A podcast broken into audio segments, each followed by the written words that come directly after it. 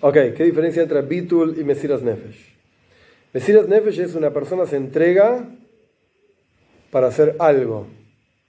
Por ejemplo, en la época de los romanos, en la época del comunismo, había que entregar la vida literalmente para servir a Dios.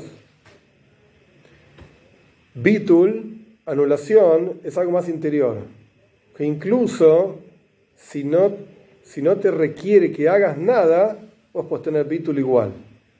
Hay diferentes niveles de bitul y anulación. Es algo interior. Por ejemplo, una persona es profesor en la facultad de, yo qué sé, física. Y el tipo enseña física en tercer año y su materia, y es bueno en lo que hace, y sabe lo que hace, etcétera, perfecto. Esa persona no tiene bitul en general, no tiene anulación frente a un alumno. Yo le estoy enseñando al alumno, ¿qué te pasa? Hace 20 años que estoy dando clases en, este, en la facultad, algo sé del tema, y enseña, no tiene bitul, no tiene anulación. Pero llega el premio Nobel de Física a la facultad para conocer la facultad, yo qué sé qué sé cuánto, y este profesor no dice ni mu. Y está temblando al lado de este tipo porque es una eminencia en, en el tema que le está enseñando frente al alumno, ¿estás anulado? ¿qué te pasa? Yo te enseño a vos. Pero frente a este otro tipo, que es una eminencia, sí estoy anulado. Me callo la boca. No digo nada. Eso es un nivel de bitul. ¿De hacer o de sentir? ¿Eh? De sentirse a sí mismo, que frente a este tipo que sabe un montón, soy insignificante yo. Pero frente a este otro, yo no soy insignificante. Pará, ¿qué te pasa? Yo sí sé, si le tengo que enseñar. Para eso estoy acá pero frente a este soy insignificante. Eso es un nivel de bitul. Hay otro nivel de bitul mucho más profundo, que la persona se siente a sí mismo innecesaria. La única razón por la cual yo existo no es por mis propios méritos. No es que frente a este sé, frente a este no sé. No. La única razón por la cual existo es porque Dios me creó y me puso acá, nada más. Por ejemplo, sobre Moishe Rabbeinu, se, habla, se dice, la Toira dice Payas Baloisca era el hombre más humilde de toda la tierra, de toda la historia. La pregunta obvia es, Moisés Rabbeinu habló cara a cara con Dios. Tenía todas las de ganar, qué humildad ni humildad. ¿De qué estás hablando? Era un fenómeno. Moisés Rabbeinu levantaba el bastón y abría las aguas, hacía caer el man.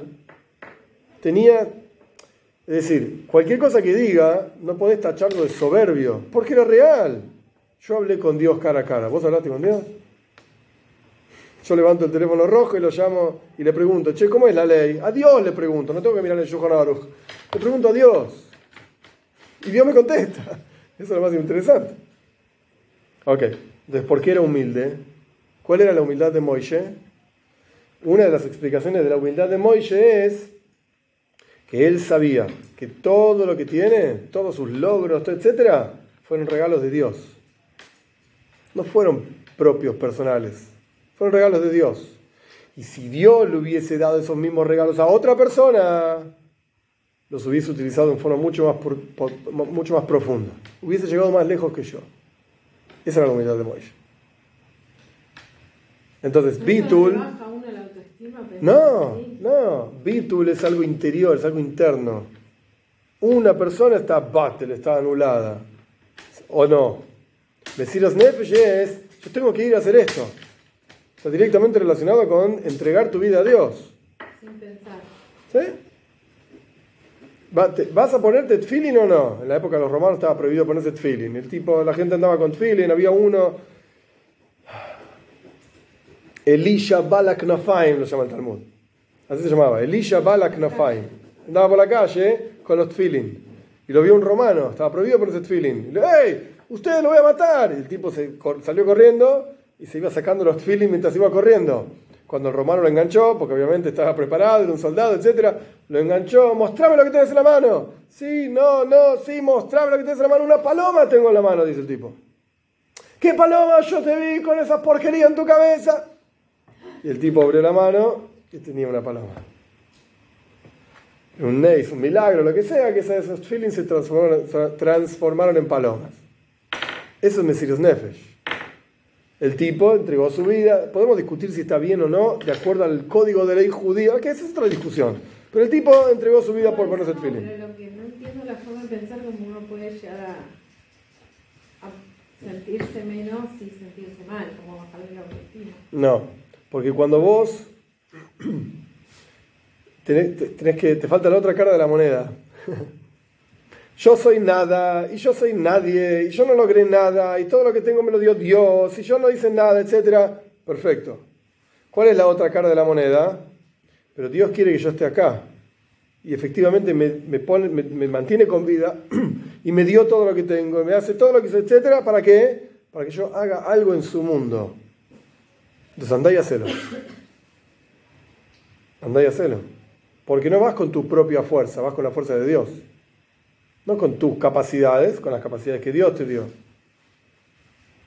Entonces no es, me baja la autoestima, me, suicido, me mato, si no soy nada, soy nadie, no, sé ni para qué vivo. No, al revés.